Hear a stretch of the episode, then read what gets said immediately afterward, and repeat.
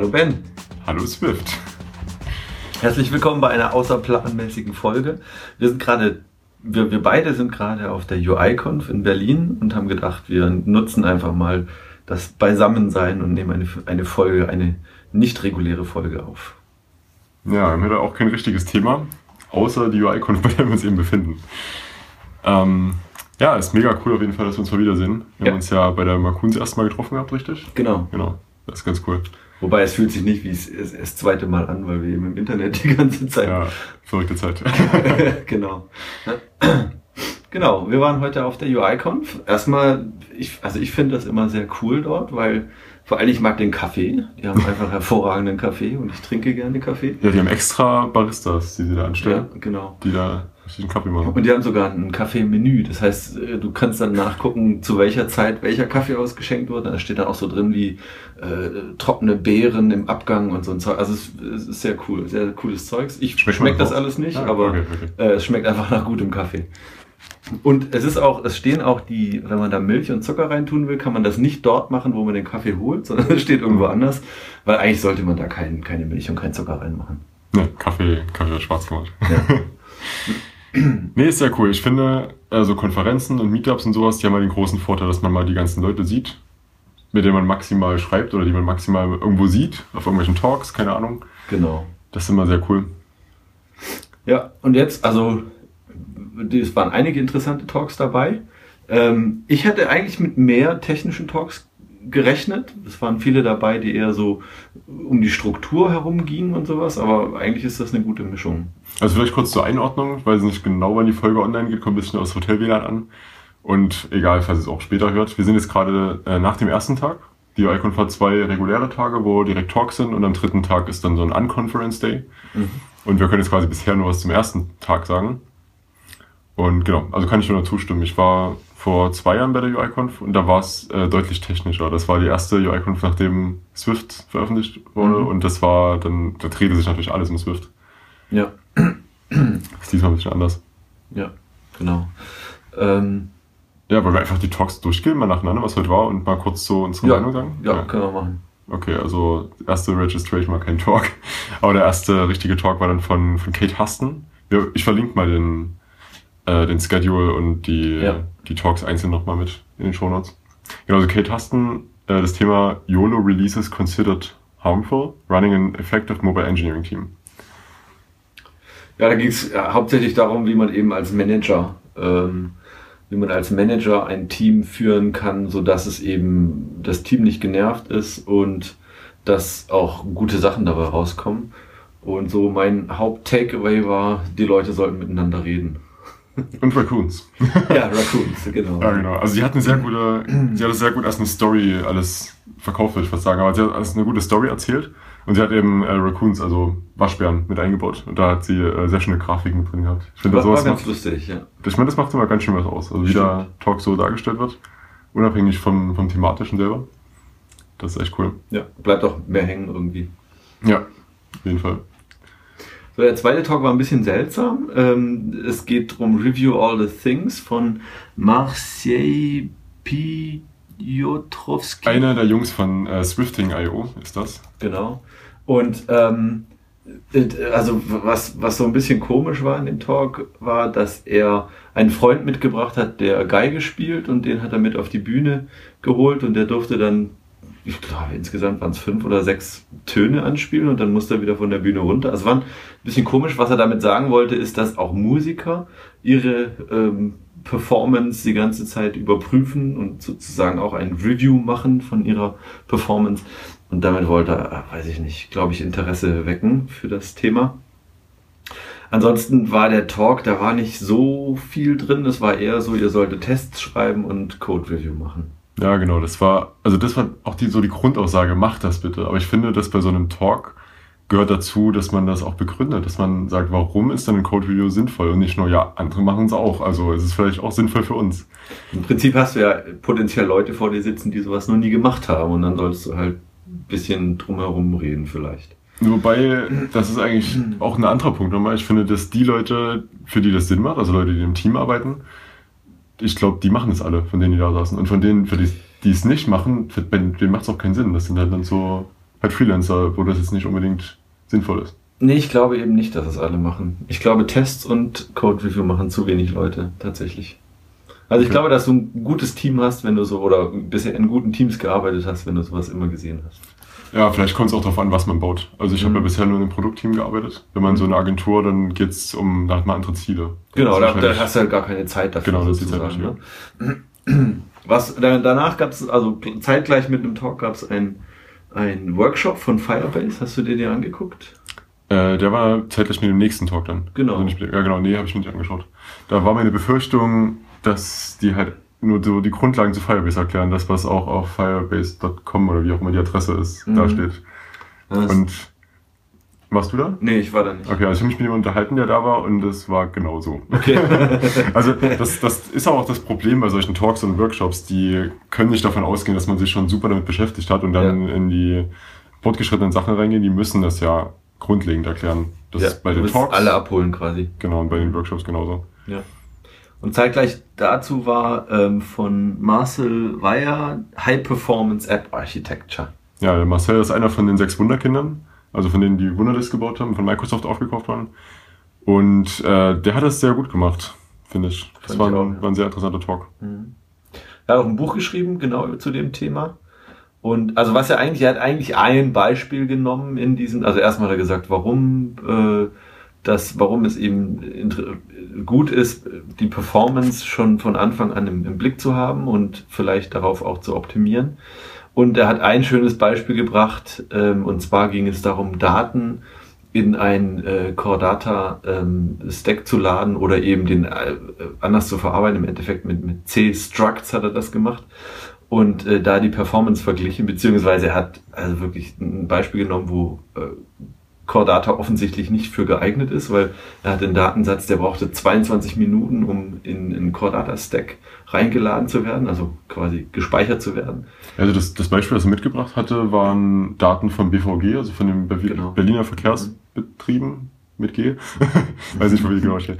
Auf jeden Fall äh, waren das im Endeffekt zwei Tabellen, wenn man es in der Datenbank hätte. Das eine waren die unterschiedlichen Haltestellen und das andere waren dann die Abfahrtszeiten an diesen Haltestellen und Ankunftszeiten. Und genau, das eine war eine kleine Tabelle und das andere war aber eine riesig große. Ich weiß gar nicht, er gesagt hat, wie viele Einträge. Weiß ich auch nicht mehr. Aber genau, Aber es war halt 22 Minuten, wenn er das mit Core Data gemacht hat. Das heißt eben einfach mal das Zeugs rein, also so zu laden, dass es eben persistiert ist. Ähm, und dann hat er das gleiche eben mal so ein bisschen gemacht, wie es vielleicht besser ist, indem er C- C-Structs genommen hat.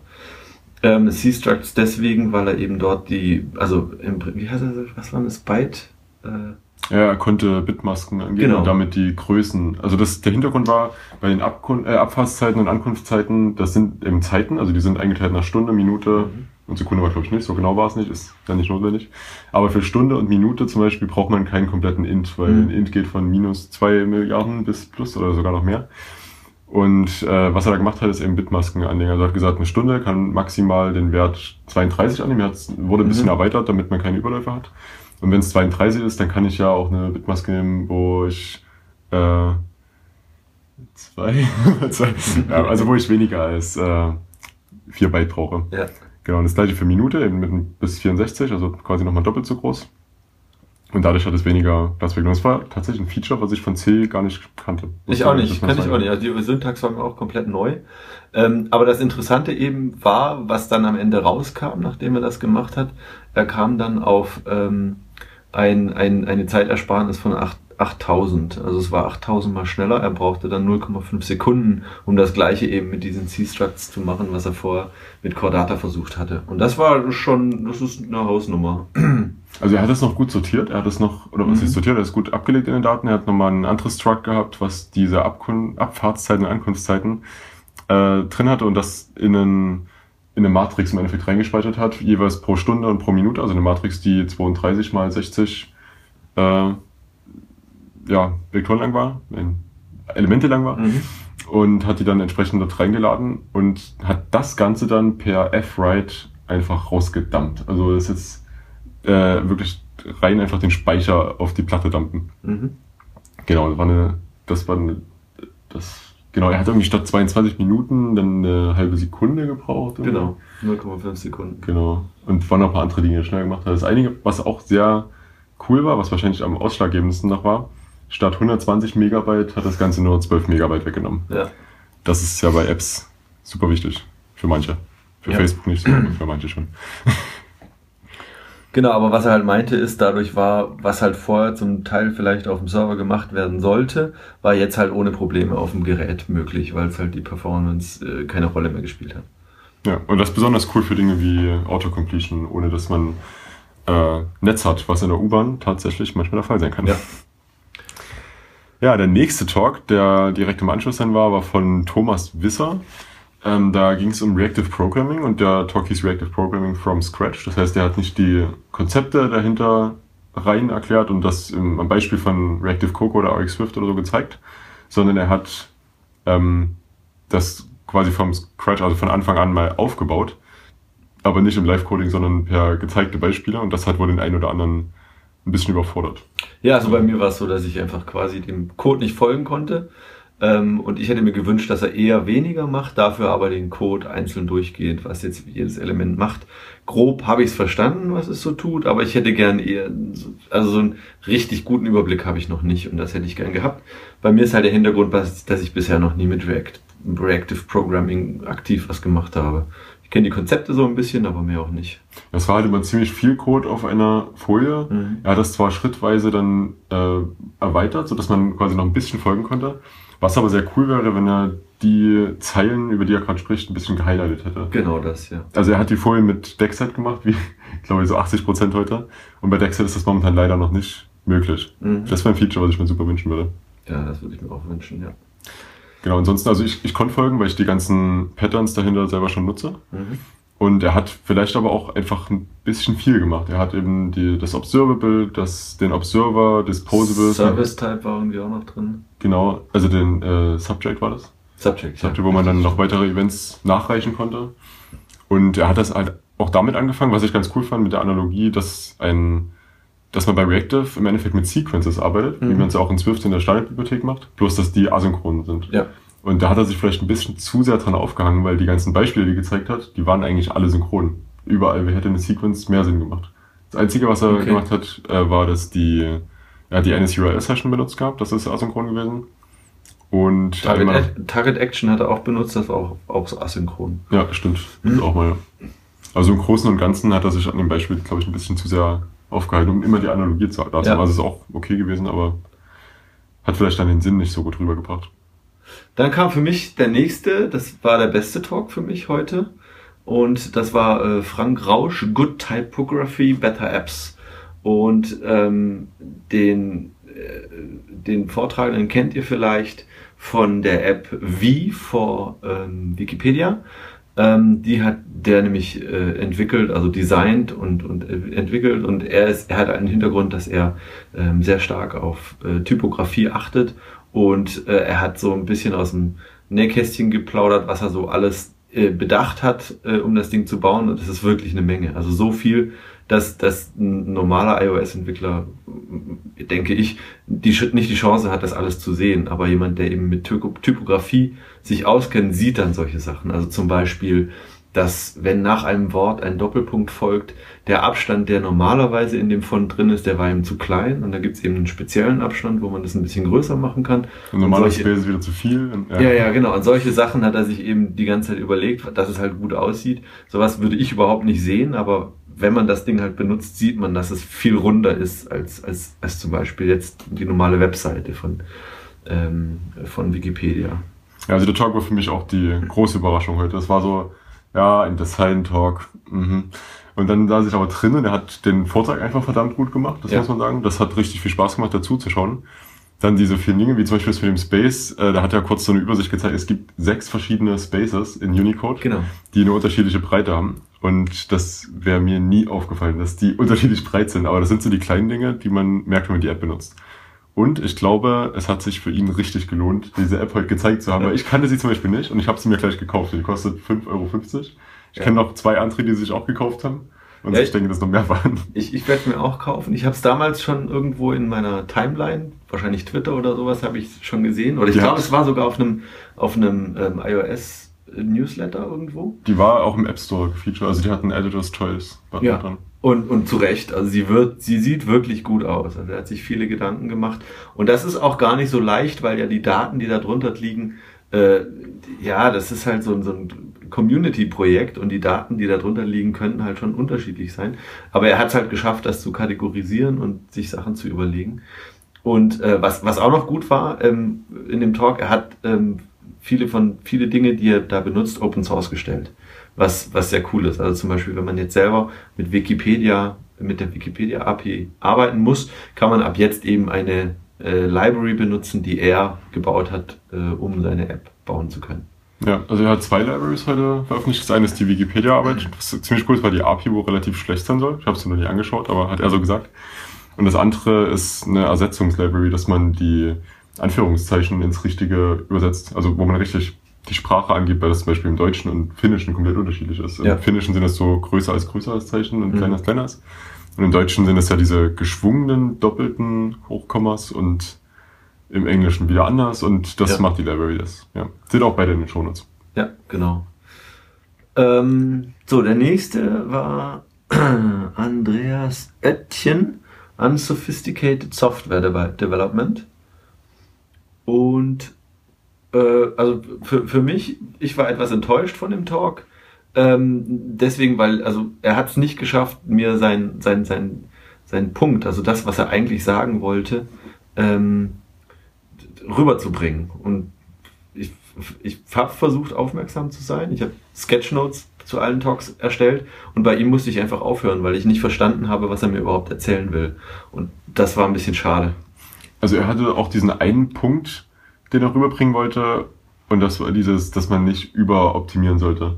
Also er äh, kommt aus dem Hintergrund, wo hat er kurz gezeigt, ich weiß gar nicht, was genau für ein Projekt war, aber es ist ein riesig großes, wo die irgendwie 600.000 Zeilen Bildskript-Code und sowas, er hat dann richtig so mit M-Log, also mit Mhm. Million Lines of Code um sich geworfen. Also, Also die, es war, glaube ich, C-Sharp waren es, glaube ich, 8,5 Millionen Zeilen Code oder sowas. genau, dann Also noch haufenweise XML-Konfigurationsfiles, auch mehrere Millionen. Mhm.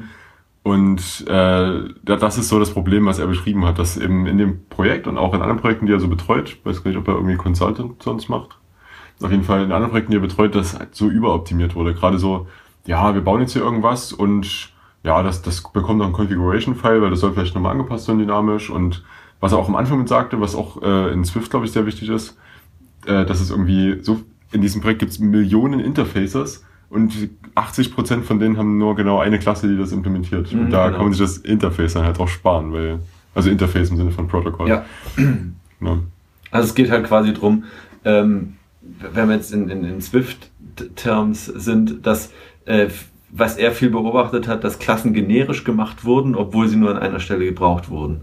Und äh, das ist halt, das ist halt Blödsinn. Also wenn man jetzt sich ein ganzes Framework baut, damit man Code wiederverwenden kann, den aber dann nicht wiederverwendet, dann hat man eben äh, das Ganze komplizierter gemacht und vor allen Dingen Arbeit verschwendet. Und das war im Endeffekt das, was er rüberbringen wollte, aber ich habe es nicht so, also ich hab's, ich fand den Talk nicht so gut, muss ich sagen. Ich fand das Thema interessant, aber es war einfach nicht so ein guter Talk. Ja. Das ist einfach wirklich ausschlaggebend. Gerade da war ja auch nach dem Typography, das Mhm. macht dann schon was aus. Stimmt, ja. Ist ja gerade so ein. Start, ja. ja. ja, also im Endeffekt, es ging halt darum, Overengineering zu vermeiden. Ja. In jeglicher Form. Hat er so ein paar Beispiele dazu gebracht. Ja, danach war dann von äh, Harry Tormey, das ist ein ehemaliger Facebook- und Apple-Entwickler, also erst Apple, dann Facebook.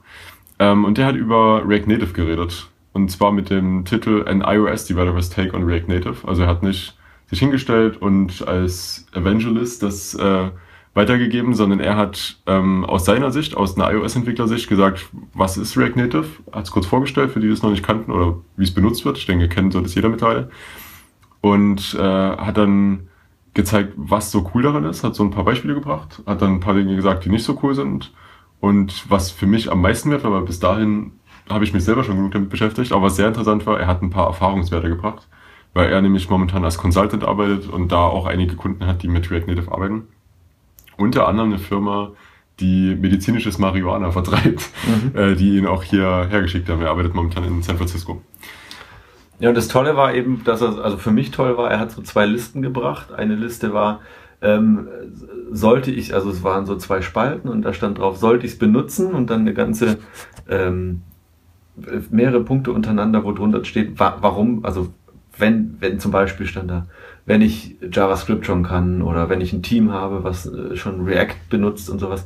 Das war auf der Seite, das ist ein guter Startpunkt, das vielleicht zu benutzen. Und auf der anderen Seite, wann es vielleicht nicht so gut ist, das zu benutzen. Und da standen zum Beispiel so Sachen drauf.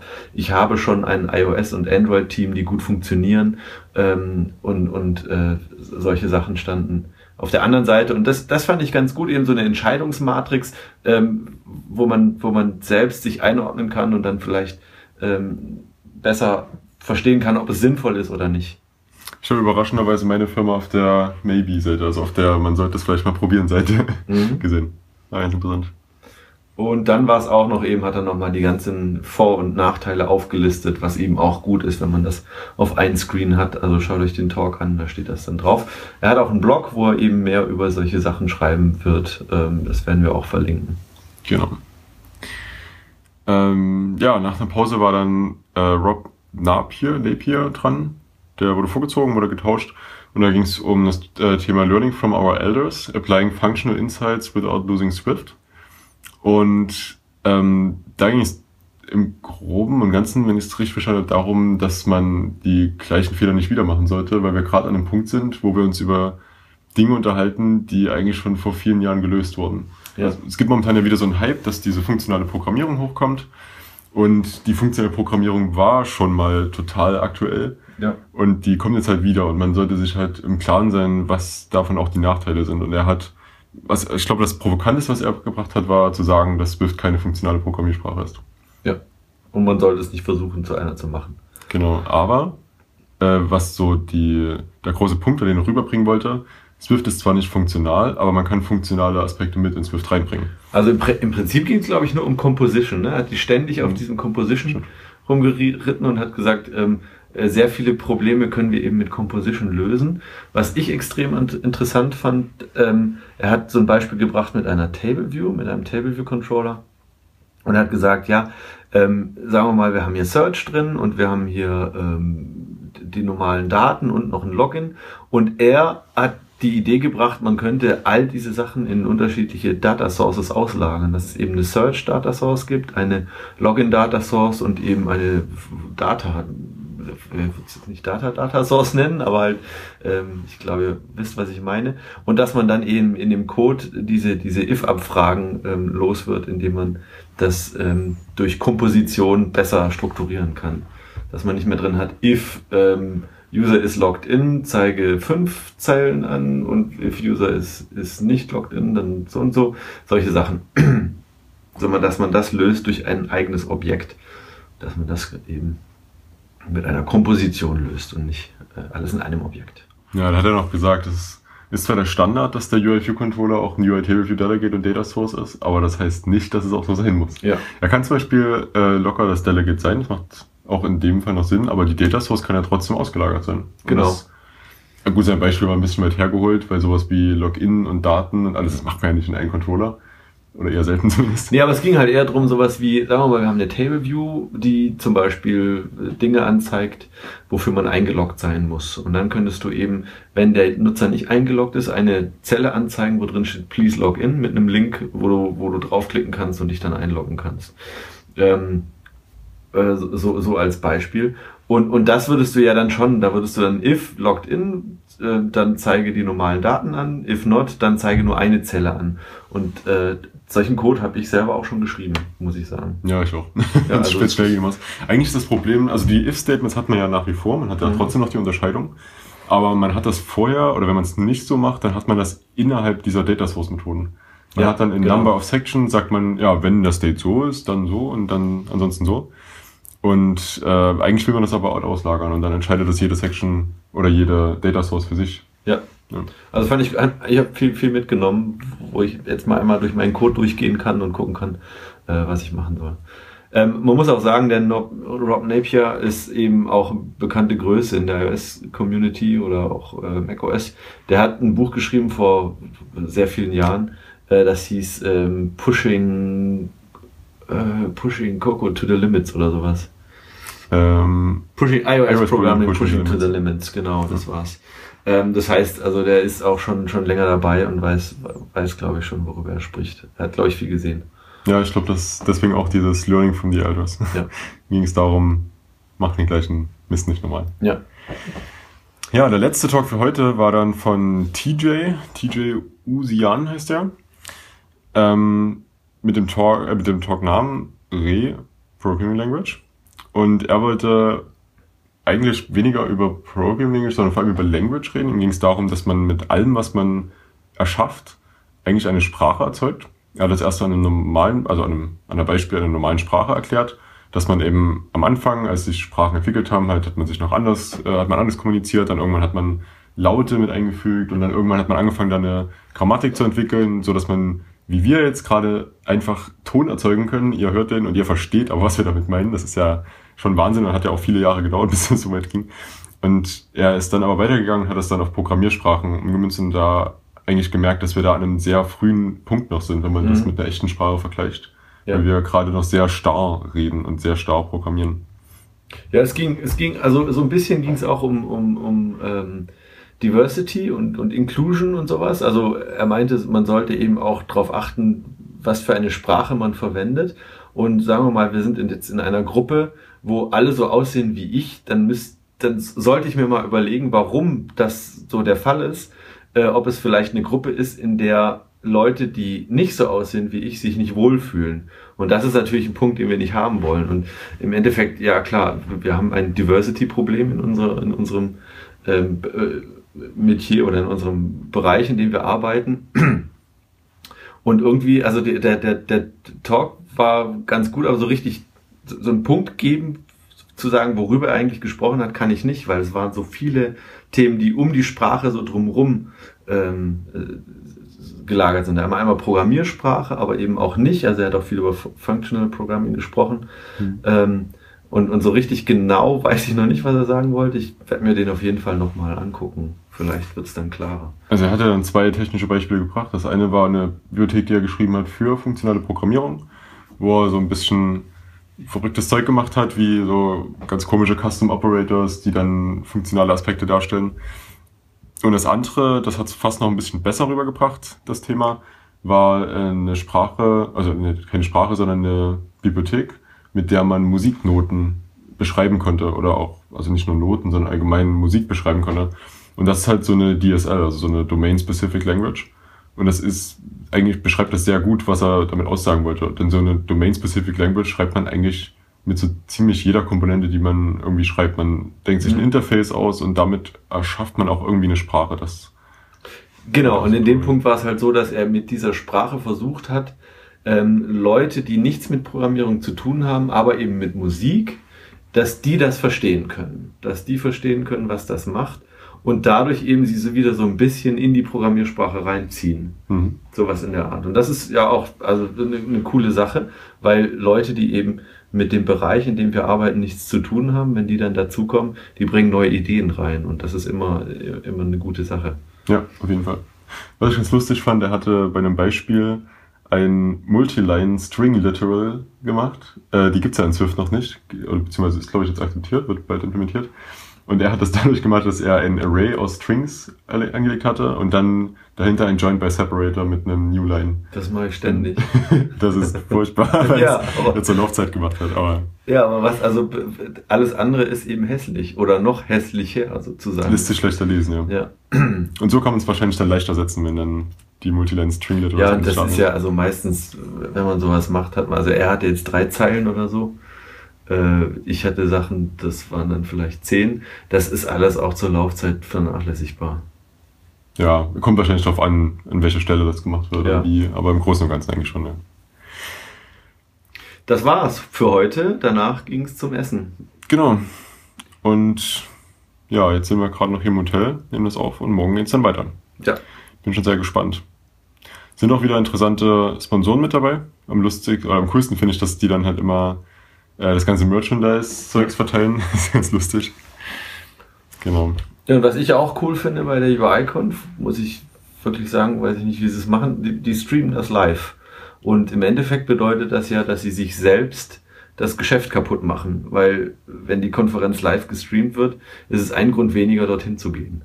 Wegen den Talks muss man jetzt nicht mehr hingehen. Die gibt's auch im Internet und zwar zur gleichen Zeit. Genau, ist aber wie bei jeder Konferenz im Endeffekt, dass man nicht deswegen hingeht. Also auch Ja. die WWDC, die einfach mal 1600 Dollar Eintritt kostet, die Talks kann man sich eine Stunde später in High Quality im Internet anschauen. Ja. Deswegen geht man im Endeffekt nicht her. Und ich denke, das merkt man bei der UI-Conf noch mal mehr. Das ist ein, eine Community und das macht voll Spaß hier zu sein. Das stimmt, ja. Richtig gut. Ja, und auch ganz cool, ähm, wo ich es ja gerade auf der Webseite noch sehe, ist natürlich alles in den Shownotes. Es gibt immer am Tag, bevor die Konferenz losgeht, so, ein, äh, so eine Social Events, wo man teilnehmen kann. Das sind so verschiedene Dinge, die gerade in Berlin lokal da sind, wo dann auch Leute aus Berlin mit immer dabei sind, die dann halt die Leute rumführen. Und da findet man halt schon mal Leute, die auch zur Konferenz hingehen und kann sich mit denen schon mal ein bisschen unterhalten, lernt schon mal ein paar Leute kennen, dass man dann ja einfach dieses Socializing schon mal einen Tag vorher macht. Und lernt etwas über Berlin.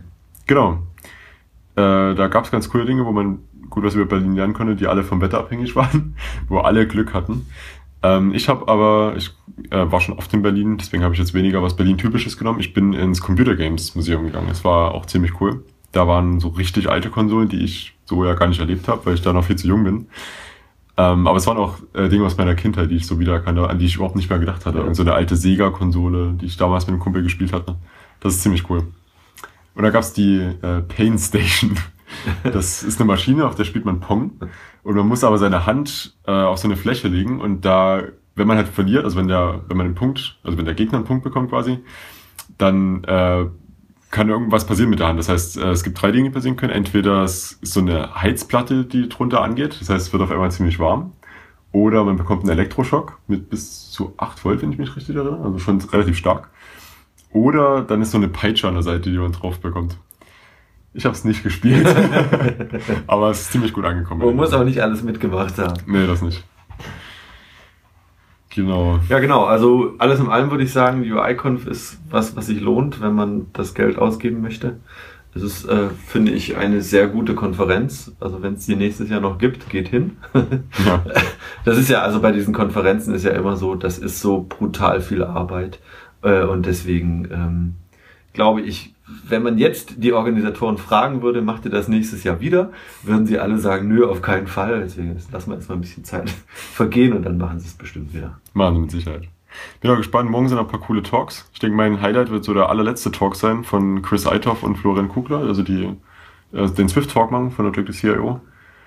Äh, da geht's um irgendwas mit Live-Coding. das ist immer ganz spannend. Ja, also was ich, was ich, ich weiß noch nicht, ob ich beim letzten noch da bin, weil ich muss morgen wieder nach Hause fahren.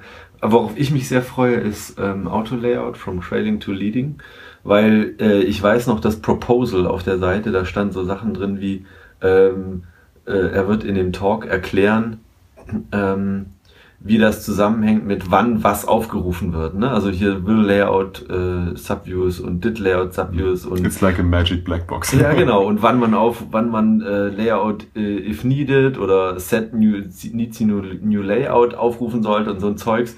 Das mache ich auch immer so, dass es halt passt. Ne? Also ich probiere so lange rum, bis das rauskommt, was ich möchte. Oder bis ich eben ein, eine Antwort gefunden habe auf Stack Overflow. Ähm, und daher hoffe ich mir, dass ich so ein bisschen Einblick kriege, wie das Ganze funktioniert. Ja, das wird sicher spannend. Ja, und dann am Mittwoch, den 17. Mai, gibt's dann noch so einen Unconference Day. Da bin ich auch gespannt, bist du dann leider nicht mehr dabei. Ja. Der Unconference Day, der war, glaube ich, so die letzten Jahre noch nicht. Also ich war ja auch nur vor zwei Jahren, da war es dann Hackathon und morgen ist so, dass man da einfach auch selber Talks halten könnte. Ich habe jetzt nichts vorbereitet, hoffe aber, dass andere was vorbereitet haben. Und ansonsten vielleicht auch Richtung Hackathon oder einfach zusammensetzen, einfach ein bisschen quatschen, so in Lab-Session oder Peer-Lab-mäßig äh, kann man sich da zusammensetzen. Genau. Ja, ich, bin, ich würde auch gerne dabei sein, aber es ist halt aus persönlichen Gründen muss ich nach Hause fahren. Ja, und für mich geht's dann am äh, Mittwochabend nochmal zu den Cocoets in Berlin. Da ist dann noch ein sehr interessanter Talk.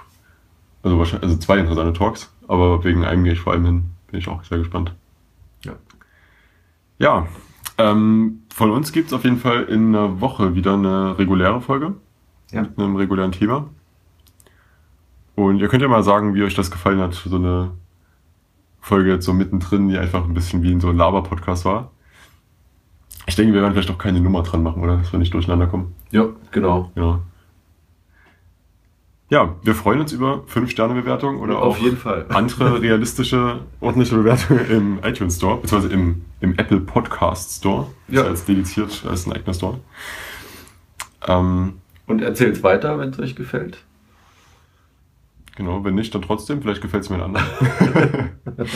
Hör dir die Idioten an. Und ansonsten, also wenn ihr irgendwelche Themenvorschläge habt, auch her damit. Wir haben noch eine gut gefüllte Themenliste, aber vielleicht ist ja irgendwas, was euch interessiert, woran wir nicht gedacht haben, was ein cooles Thema wäre. Nur her damit. Genau, oder wenn ihr auch gerne mal als Gast mit auftreten wollt, auch Ja. sehr gerne, schreibt uns einfach auf Twitter oder woanders im Slack, wie auch immer, ist alles in den Shownotes mit drin Genau. und dann machen wir das. Gut, dann bis nächste Woche. Bis zum nächsten Mal. Ciao. Ciao.